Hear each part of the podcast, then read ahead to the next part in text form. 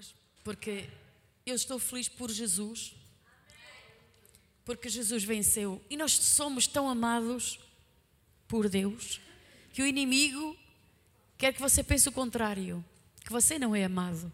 Não é amado, mas Deus o ama muito. E essa é a prova que Ele deu a sua vida por nós e somos amados. Diga comigo, eu sou amado. Deus me ama. Muito acima do meu pensamento ou das minhas circunstâncias. Nesta manhã quero falar acerca da fé. E então quero dizer-lhe que a fé se origina em Deus. Estou a falar da fé de Deus. Ela se origina no céu. E a fé se origina olhando para uma pessoa que é Jesus. Jesus é o centro da nossa vida. E olhar para Ele, ali se origina a nossa fé. Então, nós não podemos agradar a Deus se não for através da fé. Mas então a fé se origina nele. Se você crê em Jesus, crer nele é fé. A fé que vence o mundo se origina numa pessoa, Jesus. Jesus é o autor da fé. E nós temos que olhar para ele. Olhar para ele é não olhar para as circunstâncias, mas olhar para ele. Olhar para ele nos eleva acima das circunstâncias. Posso ouvir um amém? Então, se a sua fé estancou, ou se por algum motivo se estancou, isso significa que tudo o que estava em seu poder ou no seu conhecimento, você ficou sem recursos. Seus recursos acabaram. Então necessita novas fontes que Deus provê para agora.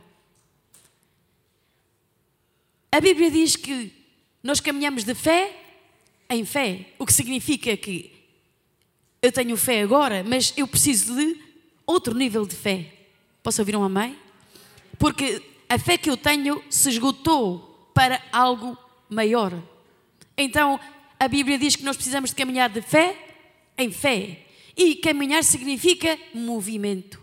Se você se estancou, a sua fé está estancada. Você não pode ir mais além. Então você tem de caminhar de fé em fé, porque o justo viverá da fé. Ele vive da fé. Posso ouvir um amém? Diga aí ao seu irmão: tu e eu vivemos da fé. Agora deixe-me dizer-lhe algo. A fé opera desde um lugar de justiça. Posso ouvir um amém? A Bíblia diz que é pela fé que nós fomos justificados ao acreditar, ao crer naquilo que Jesus fez na cruz do Calvário. Amém? Somos justificados. Então, essa fomos salvos e justificados pela fé. E somente por ela podemos funcionar e viver no reino de Deus. Precisamos estar, então, a bem com Deus. Posso ouvir um amém? para que a nossa fé não seja anulada. A lei da justiça faz que a fé seja operativa. Posso ouvir uma mãe? Nós precisamos de operar na fé e ela precisa estar operativa se nós vivemos em justiça. Primeiramente, nós temos que estar justificados diante do Pai e a palavra de Deus diz que Jesus nos fez a sua justiça. Nós somos a justiça de Deus em Cristo Jesus. Ou seja, nós não, não, não, não vamos a Deus nas nossas próprias justiças. Mas agora espere, nós fomos criados em verdadeira justiça e santidade. E Deus diz para nos revestirmos dessa justiça e dessa santidade. E você tem de caminhar em justiça para que a sua fé seja operativa. Porque se você caminhar em injustiça e praticar a injustiça, a sua fé é anulada.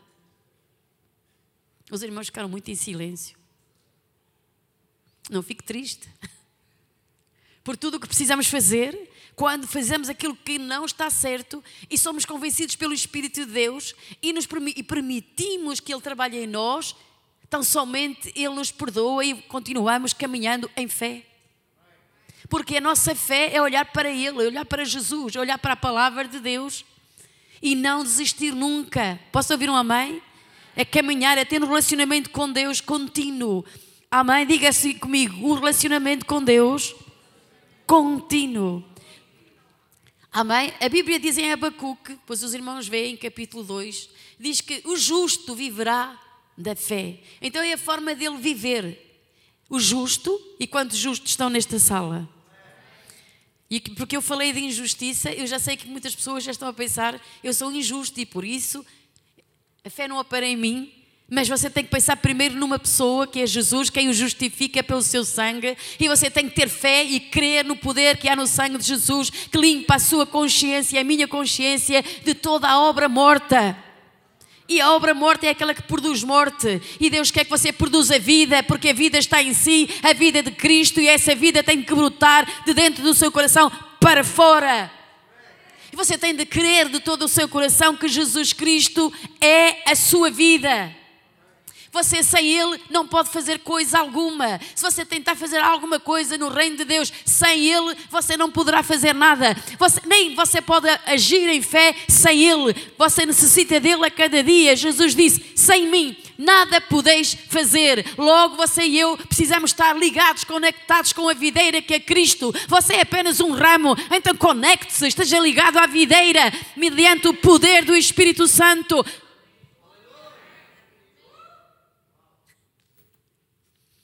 Amém. Eu falo demais, não é, irmãos? Falo muito rápido. Então, andar por fé e não por vista. Deixa-me dizer-lhe. A Bíblia diz que aqueles que se rebelaram no deserto não entraram no repouso de Deus. E depois diz em Hebreus que isso é uma advertência para nós também para que não endureçamos o nosso coração. Se você e eu endurecermos o coração para Deus, de maneira nenhuma podemos entrar no repouso de Deus. Agora vou dizer-lhe: a fé descansa. Se, você, se a fé de Cristo entrou em sua vida, está em operação no agora, se você agora mesmo, a fé, a fé de Cristo está em seu coração, você começa a descansar. Porque a fé assenta-se, descansa sobre a promessa. A fé assenta-se, porque a fé, a fé, a fé não é um ingrediente humano.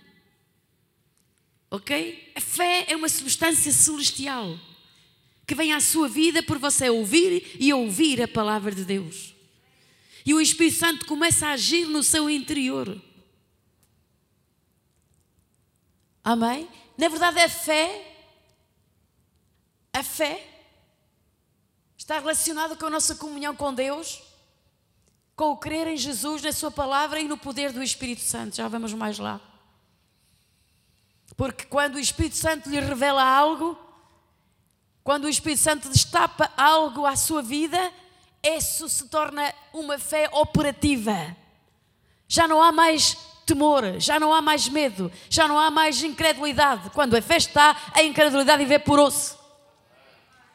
Posso ouvir um amém? A incredulidade é inimiga da fé. E além disso, a incredulidade, não, você e eu não podemos nem, nem tão somente admiti-la, porque isso aborrece a Deus. Porque a incredulidade é a mesma coisa que dizer que aquilo que Deus diz em Sua palavra não é credível. E você é humano. E se você falar e disser algo, e alguém disser: Eu não acredito em ti, não acredito nas tuas palavras, você fica ofendido. Se por acaso você está a falar a verdade e alguém lhe diz: Eu não acredito nisso, isso é incredulidade. É não dar crédito às palavras que você está a falar. Também, se nós permitirmos que a incredulidade invada o nosso coração, estamos a dizer que aquilo que Deus diz não é real, não é bem assim. Você já ouviu pessoas que ouvem a palavra de Deus e questionam-na? A razão sempre vai questionar. E vão questionar e dizer: não é bem assim como Deus diz, eu acho que é assim. Mas nós, você e eu, não temos que achar coisa alguma. Como é que você pode achar aquilo que Deus diz quando Deus criou os céus e a terra? Há uma diferença entre aqueles que adoram deuses falsos, outros deuses, e você e eu que adoram ao Deus vivo. O meu Deus, o seu Deus, não é um Deus de pau, nem de barro. O seu Deus, o meu Deus, é o Deus que criou os céus e a terra. E eu gostaria de ouvir os irmãos dar um aleluia, porque se você serve a este Deus, Criador dos céus e a terra, que o criou assim, você está aqui hoje e respira porque Ele deu fogo de vida. Você está aqui hoje porque Ele o resgatou, porque Ele o salvou. Você está aqui hoje porque Ele é quem nos criou, é quem nos fez. E Ele nos amou. Adão pecou. É verdade, ele foi removido da glória de Deus, por isso o homem morreu, começou a morrer. E todo ser humano nunca será feliz fora desse âmbito, nunca se encontrará realmente feliz e realizado fora do âmbito da glória de Deus. Porque quando Deus nos criou, foi para viver nesse âmbito. É como Deus criou um, um ambiente para cada coisa que Ele criou. Ele criou os céus para as aves e criou os mares para os peixes. Se você tira o peixe da água, ele morre. Não é o âmbito dele, no ambiente dele, está fora do seu ambiente. O homem foi removido do seu ambiente, que era o Éden, a presença de Deus a glória de Deus. A Bíblia diz que, tudo, que nós fomos destituídos da glória de Deus. Destituídos. O ser humano, porque pecou, se rebelou contra Deus, foi destituído, mas Deus nos amou. Deus nunca deixou de nos amar, mesmo quando o homem pecou e quando Adão pecou, Deus matou animais, sacrificou animais e vestiu com peles, porque Deus nos amou. E, e então eles foram tirados do jardim mas Deus já tinha um plano de redenção. E logo ali Deus deu uma promessa que disse que a semente da mulher esmagaria a semente da serpente. E Jesus foi o que veio do céu para esmagar esmagar toda a obra do inimigo, destruir as obras do diabo. Então, meus queridos irmãos, o que eu quero dizer-vos nesta manhã é que é necessário você crer em Jesus e caminhar com Ele caminhar com Ele e descansar nas promessas de Deus. Amém? Deixe-me só dizer mais isto. A esperança é uma expectativa confiante. Mas a esperança sem a fé não tem substância. Estão cá nesta manhã? A esperança sem a fé não tem substância. Mas a fé tem a substância, porque a fé está fundamentada na verdade. Na verdade que é Cristo. Na verdade que é a palavra de Deus. Onde é que você está fundamentado na fé? No que você pensa? Nos seus ideais? Não, não. Essa não é fé que vem do céu. Essa não é fé que é originada lá da glória. Essa não é fé que vai trazer rompimentos. Essa não é fé que vai trazer cura. Essa não é fé que vai trazer transformação. A fé que traz transformação à sua vida é aquela que é originada através do poder da palavra de Deus, pelo poder do Espírito Santo. E que é. Essa é a fé que vai trazer vitória à sua vida. Você foi destinado a ter uma vida vitoriosa, não uma vida derrotada. Deus não tem limites, nós limitamos a Deus. Mas se você tiver a ousadia de dizer esta manhã, eu vou romper os meus limites e vou subir mais alto, vou caminhar de fé em fé, vou subir a outra dimensão. Eu recuso-me a estar estancado, a viver nesta dimensão de fé. Eu vou subir a outra dimensão, eu vou romper os meus limites pelo poder de Deus e do poder do Espírito Santo. Então a sua vida será transformada. Sabe, o inimigo engana-nos. Ele diz-nos que nós vamos viver nesta, nesta dimensão porque nós não merecemos mais, mas é mentira. Deus quer que você suba mais. Mais e mais. Mais perto dele. Que você seja aquele que derruba gigantes. Vou dizer-lhe: não é a sua habilidade, não é a sua sabedoria. A sua sabedoria é boa para determinadas coisas, mas no que diz respeito a coisas espirituais, ela não interessa absolutamente nada. Agora ficou escandalizado comigo. Amém, glória a Deus. Vou voltar a dizer: a sua fé natural, ou melhor, a sua sabedoria natural é boa para estas coisas da terra. Mas no que diz respeito ao âmbito sobrenatural, ela não vale nada. Mas a sabedoria que vem do alto para a sua vida e é sobrenatural, essa vale tudo. Aleluia. Então, quando você e eu nos alinhamos com Deus e com a Sua palavra, algo sobrenatural vai suceder. Vou dizer-lhe também que você sem o Espírito Santo não é nada. A Bíblia diz que nós somos o templo do Espírito Santo. Veja que pessoa importante você é. Quem você carrega dentro de si? Sabe porque a adoração é tão importante? Você carrega a presença de Deus. Sabe uma coisa, irmão? Quando você é um adorador e onde você chega, a atmosfera vai mudar porque ali chegou a presença de Deus. Se você não é um adorador, você não carrega a presença de Deus. Você não tem poder em si mesmo, mas quando você adora na sua casa, quando você é um adorador, você carrega a presença de Deus. E quando você chega a um lugar, essa atmosfera, se ela é diabólica, ela vai cambiar, ela vai mudar. Não se trata de ser religioso, não se trata de um momento vir só à igreja ao domingo, essa é coisa importante, mas se você já vem de casa empoderado, algo sobrenatural vai suceder aqui neste lugar. Você quer o sobrenatural na sua vida? Você tem de agir em fé. Aleluia. Eu também ajo em fé. Estou agindo em fé nesta manhã. Então, andar por fé e não por vistas. Os irmãos depois podem ver em 2 Coríntios 5, 7, que diz lá que devemos caminhar por fé e não por vista. O que é que isso representa? A vista representa as nossas limitações, o nosso âmbito natural, circunstâncias, dificuldades, obstáculos, enfermidades, escassez, impossibilidades e mais. Tudo o que é o oposto à fé. Isso é andar por vista. É andar de acordo com o natural.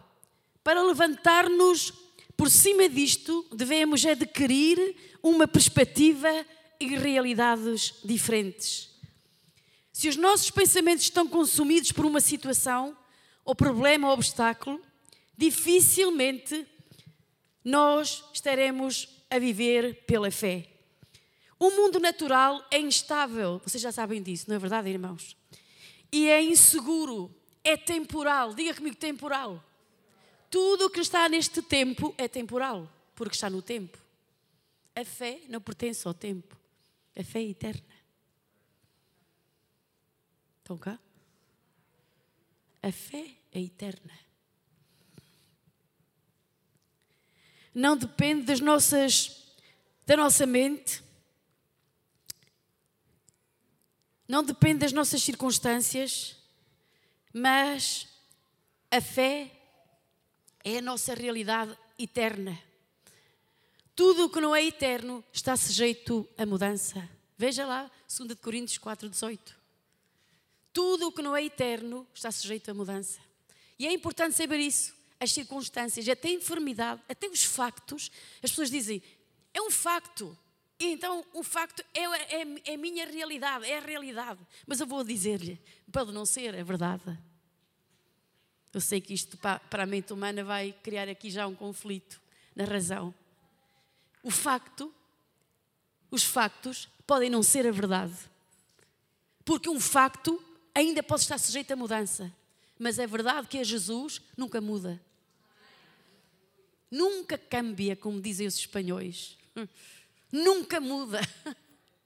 Por isso é que Jesus é o mesmo ontem, hoje, eternamente. O que é que quer dizer? Que as promessas de Deus são sim ou amém, agora e sempre. Não cambiam, não mudam.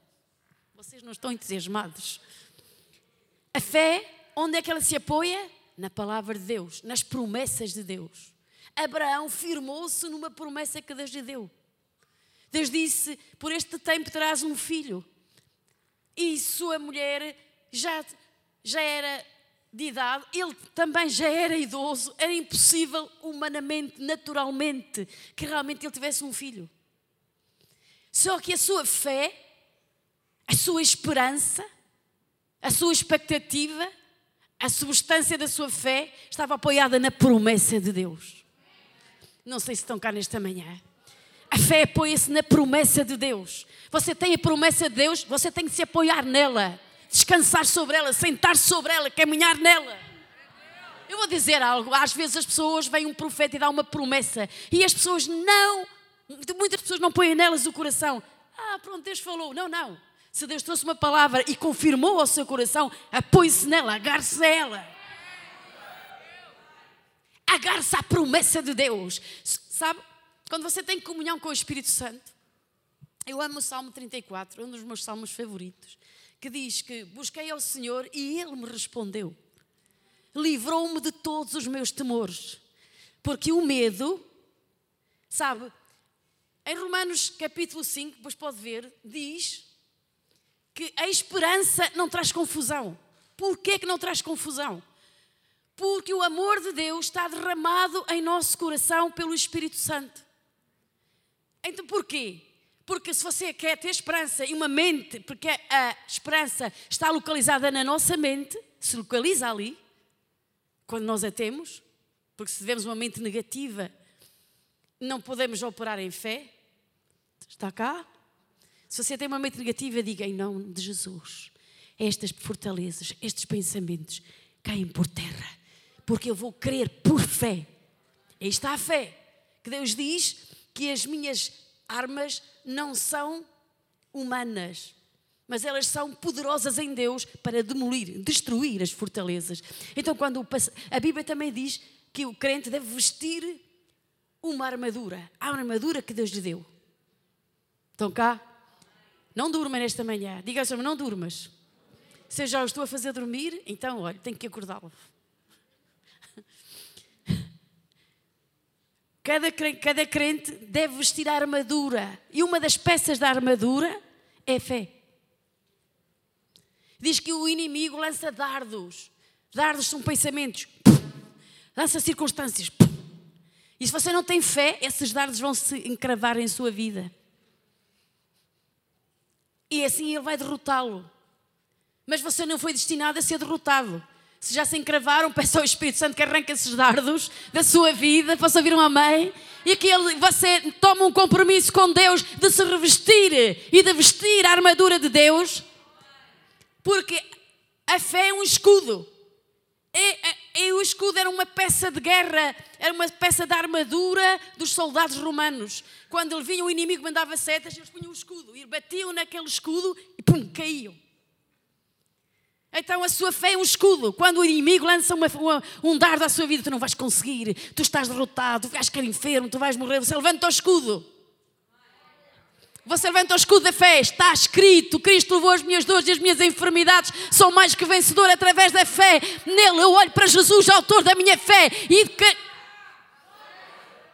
e proclamo que essas setas, esses dardos que vieram à minha mente agora, são quebrados, destruídos, desfeitos.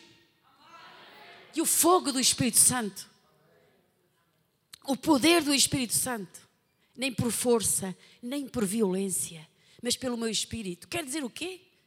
Você e eu temos que caminhar pelo poder do Espírito Santo. Não é pela sua habilidade. Você não entra, entra no âmbito espiritual pela habilidade humana, mas pela fé. Você crê, porque a fé é crer. A Bíblia diz: crê, por isso falei. A fé é contagiante, assim como o, o, eh, o medo é contagiante. Por isso, a Bíblia fala que o amor de Deus foi derramado em nosso coração. Veja, não fala do amor humano. Às vezes nós dizemos, temos que nos amar uns aos outros, com certeza, é uma ordem, é um mandamento de Deus. Mas com que tipo de amor? O amor egoísta? O amor concentrado em si mesmo? Ou está a falar do amor de Deus que é incondicional? Do perfeito amor de Deus. O que é que lança o medo fora do seu coração? Porque é que as pessoas, elas por vezes, entram em conflitos porque não há identidade dentro delas, não sabem quem são. Vou dizer-lhe: se você sabe quem é em Cristo, se você sabe quem é, diga aí comigo, se eu sei quem sou, a quem pertenço, isso me dá identidade. Por que é que você tem um nome e depois tem um sobrenome? Porque isso indica que você é filho de, de, de é certo? Isso é a sua identidade humana. Mas eu vou dizer-lhe: quem tem Jesus como Salvador e Senhor, sabe quem é o seu pai. Sabe a quem pertence. Isso faz toda a diferença. Se você sabe é um filho de Deus, saiba que Deus, o reino de Deus, não é como o reino. A Bíblia diz que Cristo nos arrancou, o Pai nos arrancou do reino das trevas para o reino do Filho do seu amor, o que indica que há dois reinos. Ou você está num ou está noutro. Mas quando você tem Jesus, você saiu do reino das trevas para o reino da luz. Possam ouvir um amém? E nesse reino, você, o reino de Deus, Deus governa a sua vida. Diga aí comigo: Deus governa a minha vida. Agora faça, olhe para si mesmo: Deus governa a minha vida. Agora pense bem, Ele governa mesmo? Porque quando Deus governa, Ele aqui é o responsável. Mas quando eu governo, eu sou responsável. Muito, o diabo engana o ser humano. Diz: O que agora vais depender de Deus em tudo? Então vais ser um vegetal. Mas você e eu fomos criados para depender dele. E quando você é governado por ele, controlado pelo Espírito Santo, é que as coisas mudam. Mas quando você governa, você está enganado, porque você pensa que governa sozinho. Mas se Deus não o governa, lembre-se, acima de si há um âmbito espiritual. Estou cá nesta manhã. E ou somos governados pelo, pelo céu, ui, estão a ouvir? Por nós mesmos ou por um outro âmbito. Vejam Efésios capítulo 2 quando chegar a casa, está lá tudo escrito. Então, o que eu quero vos dizer nesta manhã? Que nós necessitamos estar alinhados com o reino de Deus. E que quando o céu reina, quando Deus reina em sua vida, as forças demoníacas têm que se submeter. O mal tem que se dobrar. Quando é Deus a reinar em nossa vida. Por isso é que Jesus tem que ser o Senhor. Porque se Ele é o Senhor da sua vida, o inimigo vem à sua vida. Mas Jesus está ali. E quando o diabo vem, ele encontra o Senhor que governa a sua vida. Sabe, a Bíblia diz que vindo Satanás como uma torrente de águas, o Espírito do Senhor alvorará contra ele a sua bandeira. Você está com Jesus? Você ama a Deus? O diabo vem, a Bíblia não diz que ele não vem. Há um dia mau, mas quando no dia mau você tem vestida a armadura de Deus. E nesse dia que você está com Deus e você já fez tudo, o Espírito Santo está dentro de si, levanta a sua bandeira contra o inimigo. E ele tem que bater em retirada. Não é você que tem que fugir, ele é que tem que fugir da sua vida. Posso ouvir um amém? Então é necessário nós andarmos e caminharmos por fé e não por vista. As coisas temporais que estão no tempo estão sujeitas à mudança, mas aquilo que é eterno nunca muda. Podem pôr 2 Coríntios 4, 18. Eu sei que os irmãos conhecem este, este verso, mas é bom relembrar-lhe que tudo o que é, está uma, que é natural, que nós vimos com estes olhos, às vezes pensamos que, que as coisas vão mudar pela nossa força ou que são de uma determinada maneira, mas não é assim. Diz assim: não atentando, diga comigo, não atentando nós nas coisas que se vê. Portanto, não ponha a tentar, é, não ponha lá o seu foco. Vamos lá. Estamos a ver se há uma enfermidade, se há um problema de relacionamento. Eu vou dizer-lhe: o perfeito amor de Deus é capaz de restaurar um relacionamento que foi rompido. E vou voltar a dizer: se você está cheio do amor de Deus, você está capacitado por Ele para perdoar. Mas agora espere. Não espero que isso seja um sentimento. Não. O perdão é uma decisão do nosso coração. Você foi perdoado, você perdoa. Vou voltar a dizer. Quem é você ou eu para reter o perdão, seja quem for? Vou voltar a dizer. Quem somos nós para reter o perdão a uma pessoa que nos fez mal? Mas ele foi tão injusto. É verdade. Provavelmente foi. Magoou, frio. Mas eu vou dizer-lhe: é quando você solta, você também é livre. Soltai e soltar-vos-ão. Se você não solta, você não é livre. Vou dizê-lo de novo. Você não solta o perdão, não há perdão que seja solto para a sua vida. Por isso você não prospera. Por isso a fé é inoperativa. Porque não há o fluir do Espírito Santo. Mas quando você perdoa, e você diz ao Pai: Eu perdoo, eu também não merecia o perdão. Pelo contrário, eu merecia castigo. Mas tu me amastes e me perdoastes. E continuas a perdoar-me. Então eu também dou o meu perdão. Quem é você para reter o perdão, seja quem for? E vou dizer mais: as pessoas que se não perdoam são críticas, murmuradoras, sempre estão à procura de justificar-se, murmurando dos outros para se justificar a si mesmo. Não, se você está cheio do amor de Deus, você perdoa. Aleluia! Você não está com o dedo apontado, você está com as mãos e com os joelhos dobrados para interceder e com as mãos levantadas diante do Pai, sem nenhuma ira nem contenda. Quando você perdoa, o seu, o Pai lhe perdoa também. Porque Jesus disse: Se vós não perdoardes, também vosso Pai que está nos céus vos não perdoará a vós. E não pense que isto é restrito a uma pessoa, é a si, é a mim, a todas as pessoas. Se nós não perdoarmos, nós não somos perdoados e não vale a pena você vir à presença de Deus com as mãos levantadas, dizer aleluia, porque você sabe e você sente que o fluxo, o fluir do Espírito Santo não flui através da sua vida, porque está um, ali um impedimento. Mas quando você perdoa, quando você perdoa, diga a sua irmã, quando eu perdoo, o que vai acontecer à minha vida? O Espírito de Deus vem à sua vida, começa a romper, começa a trazer vitória, começa a enchê-lo de poder, começa a curar a sua alma, o seu coração, e o seu coração se enche de alegria e de gozo. E você quer abraçar até o seu maior inimigo, você nem sabe o que é que está a acontecer consigo. Você diz: Oh, eu quero abraçar todo mundo, porque o amor de Deus é assim, o amor de Deus é poderoso.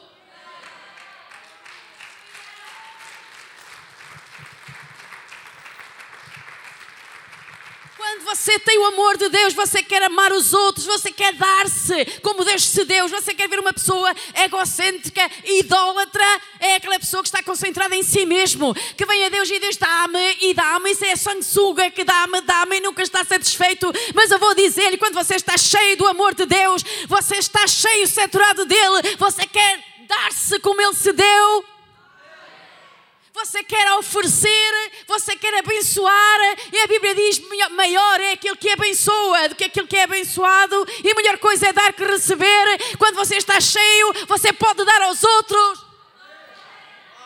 Então você pode ser uma pessoa feliz, sai aqui desta manhã com expectativa e com fé, não olhando para as coisas que são invisíveis, para aquelas que são invisíveis. Abrace a promessa que Deus colocou na sua vida, abrace-a, faça dela parte da sua vida, agarre-a agarre e diga: Esta é a minha promessa. Assim como Abraão creu, eu também creio contra a esperança, contra tudo aquilo que eu vejo que parece impossível. Mas o meu Deus é o Deus dos impossíveis. Eu vou olhar para Ele, eu vou sair desta situação, eu vou ser curado, eu vou ser livre. Deus está comigo, é vitória minha. Ele me fez mais que vencedor. Posso todas as coisas, Cristo é quem me fortalece. Estou caminhando em fé, estou vivendo em fé. Vou dizer: se você está vivendo em fé, você está caminhando em vida. A fé produz vida em si. A fé produz no seu coração ousadia, liberdade, vitória. Então, nesta manhã, diga comigo: eu vou encher-me da palavra de Deus.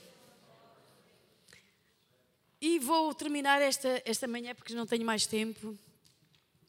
Ainda vou dizer que a fé é a habilidade de crer o que a razão não encontra sentido. E é o Espírito Santo quem nos capacita para viver acima da razão. A fé, na fé há movimento e vida. Diga comigo, na fé há movimento e vida. Você vê uma pessoa que tem fé, ela está se movendo. Há vida naquela pessoa. Mas se uma pessoa está estancada com o poder da religião, ela está morta.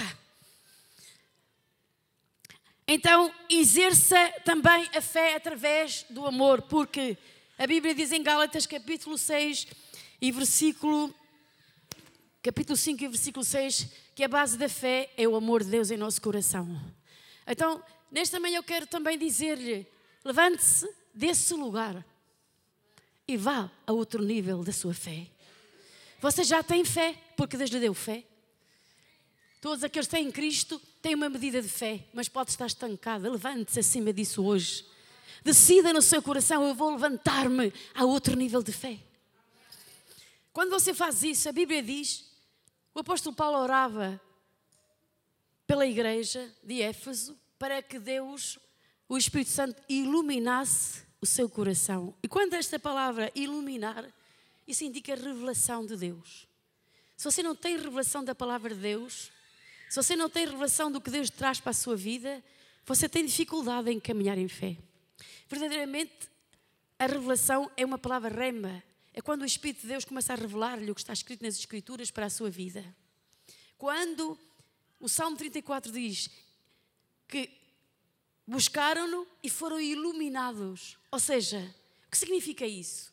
Você está na presença de Deus, você vai a Deus e você tem um assunto, tem algo para falar com Ele, tem algo para buscar dele. E o que é que faz Deus? Traz-lhe a resposta pelo poder do Espírito Santo. E você olha a palavra e aquilo que você não conseguia ver, de repente, é como se lhe tirasse um véu e você diz: Uau, está aqui, é para mim. Isso é revelação. E essa revelação que vem do Espírito Santo capacita na fé. Você caminha com isso e diz: Não, o Espírito de Deus me deu.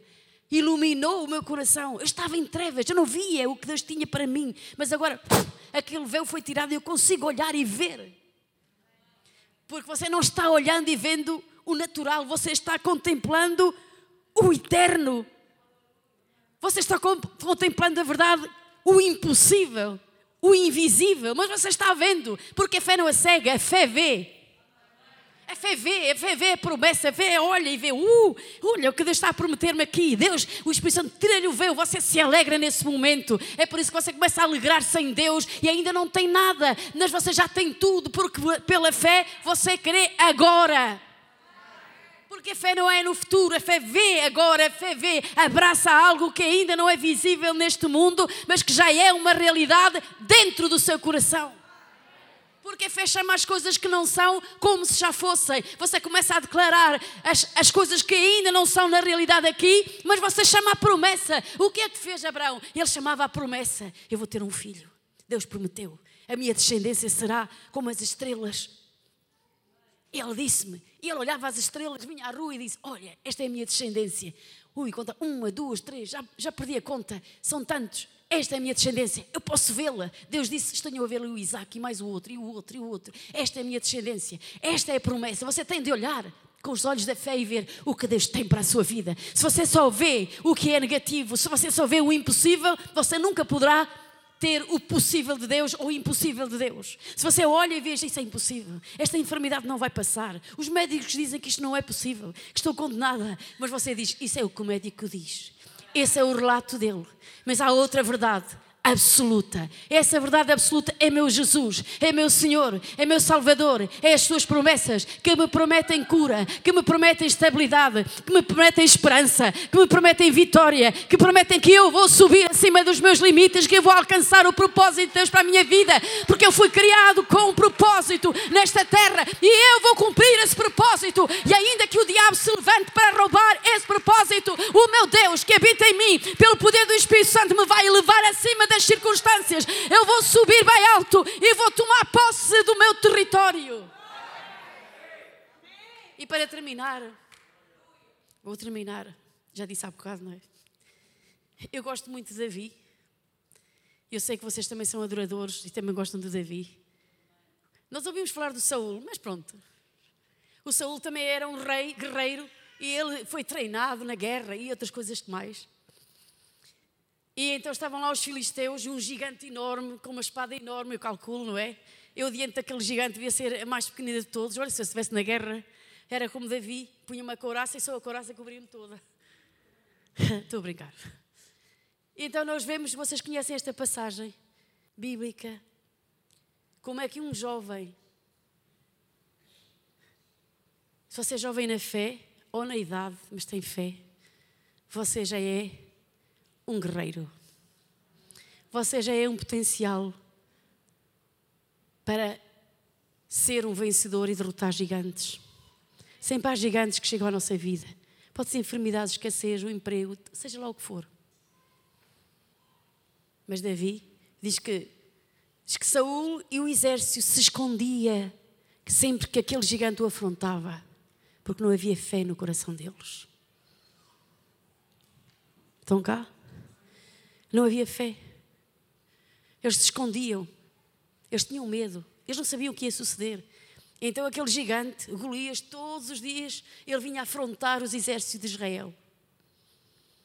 Mas sabe, como é que uma criança, um jovem de 16, 17 anos, sensivelmente mais ou menos essa idade, vai subir aquela montanha e vai ao encontro deles por ordem de seu pai José, que o mandou levar comida aos seus irmãos.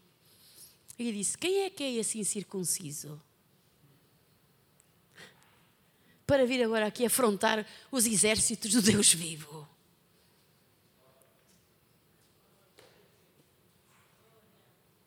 Como é? Porquê é que Davi disse isto?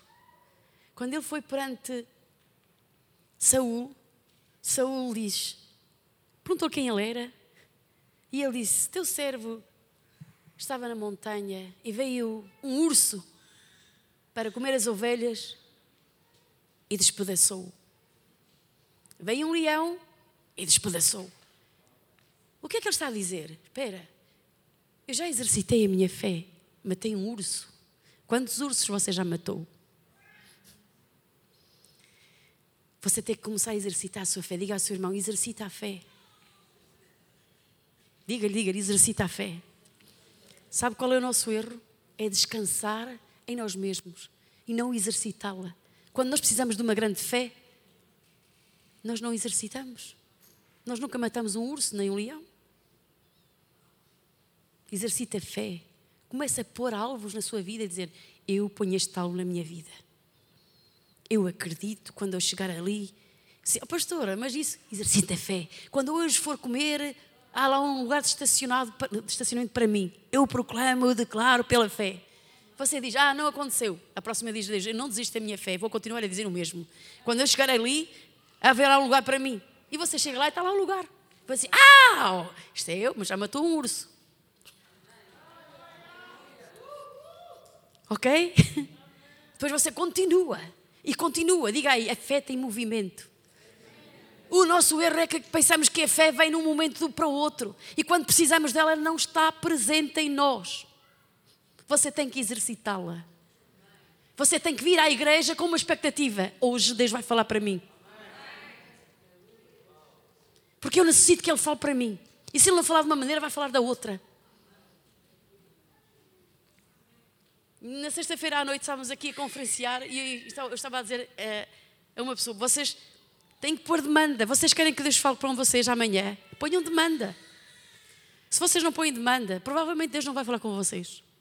Mas se vocês põem demanda, agora note: Deus fala de muitas maneiras. Não é necessário que Ele fale a todos igualmente, mas Deus fala. Como viu, numa casa de oração, ela veio em sacrifício. Como é que o sacrifício não agrada a Deus?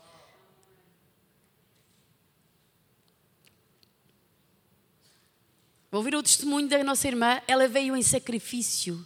Ela disse: Eu não tenho condições de ir à casa de oração, mas eu nunca falto. E portanto eu vou mesmo assim. Mesmo com dores, eu vou me apresentar diante do Rei de Reis, diz o Senhor dos Senhores. E recordo-me que ela estava ali.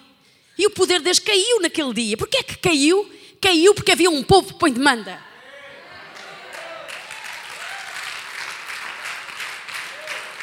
Um povo que diz: Eu vou à casa de Deus, hoje vai haver movimento sobrenatural para a minha vida, hoje vou alcançar o propósito de Deus, hoje vou sair dali empoderado, ou não vou sair igual, eu vou sair com uma expectativa de fé para conquistar o meu território. Há um território, há promessas para eu conquistar, eu vou conquistá-las, eu vou sair empoderado. O Deus é todo poderoso, sobrenatural, o Espírito de Deus está a operar na minha vida, eu vou sair dali para conquistar, porque eu sou um Josué, eu sou um Davi, eu vou destruir, eu vou derrubar os gigantes que se levantam na minha vida.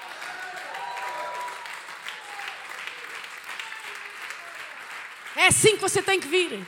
Ora, se você vai naquela que tanto faz neutralidade, não sei se Deus vai falar comigo. Se Ele falar, falou. E se Ele não falar, também não falou. Está tudo bem. Você diz, ah, isso aqui, isso aqui é maravilhoso, isso é humildade. Não, isso é falta de expectativa. Você vem uma vez e diz que não aconteceu. Vou terminar para dizendo, contando o relato de uma mulher. Diz que uma mulher, Cirofenícia, saiu de, um, de, um, de, uns cercania, de umas cercanias, uma coisa próxima onde Jesus estava a passar. Eu vou só tentar resumir. Isso é para ver a fé. E aquela mulher começou a clamar por Jesus porque tinha a sua filha quase à morte, totalmente endemoniada. E ela começou a gritar, e os, e os discípulos disseram: Jesus, manda calar, porque ela vem nos incomodar com os seus gritos. Mas ela não parou. Finalmente, Jesus parou. É melhor irmos lá, para não estar a dizer coisas aqui que saem um bocadinho fora. Vamos lá, Mateus capítulo 15, versículo. Os irmãos ainda têm um bocadinho de paciência para mim? Obrigado por isso, irmãos. Eu compreendo que os irmãos estejam cansados. Cansados da conferência passada. capítulo 15, mas vamos restaurar, não é, irmãos? Estamos elevados na nossa fé, não estamos, irmãos? Capítulo 15, versículo 21. E diz assim: E partindo de Jesus dali, foi para as partes de Tiro, de Sidom, e eis que uma mulher cananeia, que saíra daquelas cercanias, clamou, dizendo: Senhor, filho de Davi, tem misericórdia de mim, que minha filha está miseravelmente endemoniada. Miseravelmente, estava num estado horrível. Mas ele não lhe respondeu. Diga aí a sua irmã, mas Jesus não lhe respondeu. Diga aí, quando venho à igreja uma vez e ele não me responder, o que faço? Não volto mais. Foi isso? Não, vamos lá ver. Mas é o que algumas pessoas fazem. Mas ele não lhe respondeu palavra. E os seus discípulos, chegando a ele, rogaram-lhe, dizendo: Despede-a que vem gritando atrás de nós. Como é que foi? Jesus não lhe deu? Respondeu? Palavra. Qual foi a atitude da mulher? Continua a gritar: Jesus, filho de Davi, tem misericórdia. Vocês não estão cá comigo esta manhã. Jesus, filho de Davi, tem misericórdia. Isso é fé em movimento. A fé não desiste, a fé continua a clamar. Jesus, filho de Davi, a fé não é passiva, a fé é agressiva, a fé vai para romper, assim como o Davi disse: Tu vens a mim com, com espada e com paus, mas eu venho a ti no nome e no poder do Senhor dos Exércitos. É assim que você derruba os gigantes. Amém? E nós vemos que ele continuava, ele continuava clamando. Vamos ver a seguir. Mas ele lhe respondeu, não lhe respondeu palavra. E agora o versículo 24. E ele, respondendo, disse. Então Jesus respondeu. E agora repare na resposta. Eu, fui, eu não fui enviado senão às ovelhas perdidas de Israel. Eis aqui uma, logo uma resposta negativa. Ela é sirofinícia, ela não pertence a, a Israel. Jesus já está a dizer: Eu não fui enviado para ti, eu fui enviado para Israel. Vocês sabem qual foi a atitude da mulher? Vamos ver qual é a atitude dela. Então chegou ela e adorou, dizendo: Senhor, socorre-me. Independentemente da resposta que não é para ela, ela. Jesus, socorre-me, eu não desisto. Esta é uma atitude de fé que vai mover o seu a seu favor.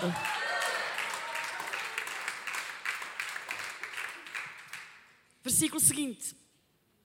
Ele, porém, respondendo, disse: Não é bom pegar no pão dos filhos e deitá-lo aos cachorrinhos. Repare se Jesus falasse consigo desta forma. Muitos, eu acredito, voltavam as costas. Mas esta mulher tinha fé. Diga aí, a fé é invisível. A fé está fixa no invisível. Aquela mulher sabia que Jesus era o Filho de Deus e que tinha o poder nas suas mãos para curar sua filha. Ela sabia que ele podia libertá-la, curá-la e, portanto, ela não ia desistir porque ela sabia quem era Cristo. O autor da vida estava ali, ela não ia perder aquela oportunidade. Você não pode perder a oportunidade quando Cristo está quando a unção do Espírito Santo está presente, você não pode perder a oportunidade da atmosfera que está criada ali. Há no âmbito espiritual bênção que vai ser desatada. Você tem que puxá-la, tem que agarrá-la, trazê-la ao mundo real, ao mundo visível. Vocês entenderam? A atmosfera está criada, mas se você não tem fé para tirar dessa atmosfera a bênção que está ali preparada para a sua vida, você não vai recebê-la. Mas se você está aqui nesta manhã e diz: Eu vou tirar, eu vou remover, eu vou buscar aquilo que está no reino do Espírito para a minha vida, Espírito Santo de Deus, eu creio que tu me vais entregar a bênção agora, porque a fé é o agora, a fé não é amanhã, a esperança é para amanhã, mas a fé do agora, recebe agora, é presente, eu creio que é meu, agora tomo posse da minha cura, eu tomo posse daquilo que é para a minha vida, agora, ai, o nome de Jesus é meu eu tomo por fé.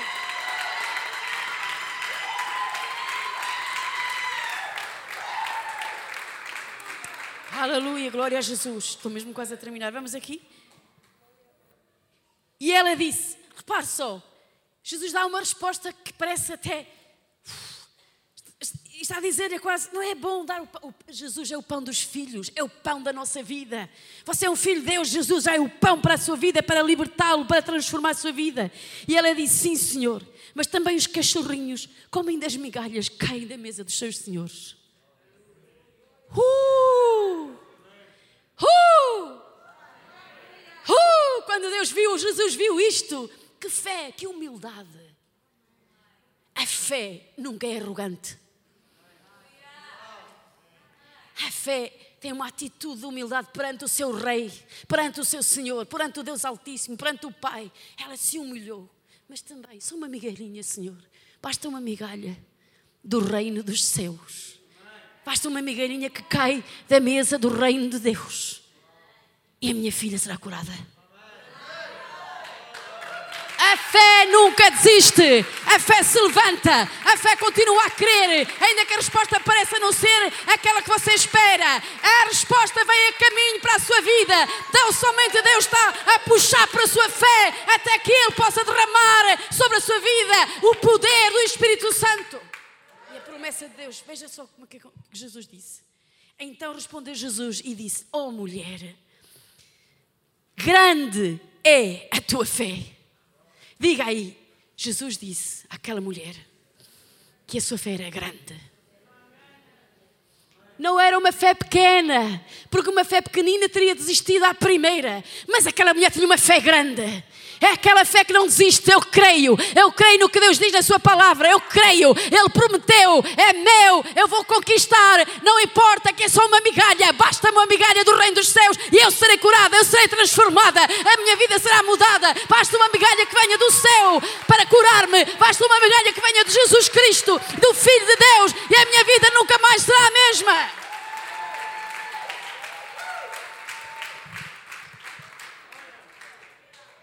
E disse: Seja fei, isto feito para contigo, como tu desejastes. E desde aquela hora a sua filha ficou sã. Como tu desejaste, diga aí ao seu irmão: é preciso haver um anelo quando vais à casa de Deus, tens de trazer um anel no coração, tens de trazer algo na tua vida. Oh Senhor, eu hoje estou oprimido, mas eu vou sair dali completamente, de, completamente livre. Eu vou sair da casa de Deus completamente abençoado. Oh Senhor, hoje sinto-me cansado, mas eu vou sair dali fortalecido. Eu hoje estou ferido, mas vou sair curado. Jesus vai curar a minha alma, o meu ser, a minha, a minha vida. A minha, eu não tenho esperança, mas eu vou sair da casa de Deus com esperança, com expectativa de que algo maravilhoso, sobrenatural vai acontecer na minha vida.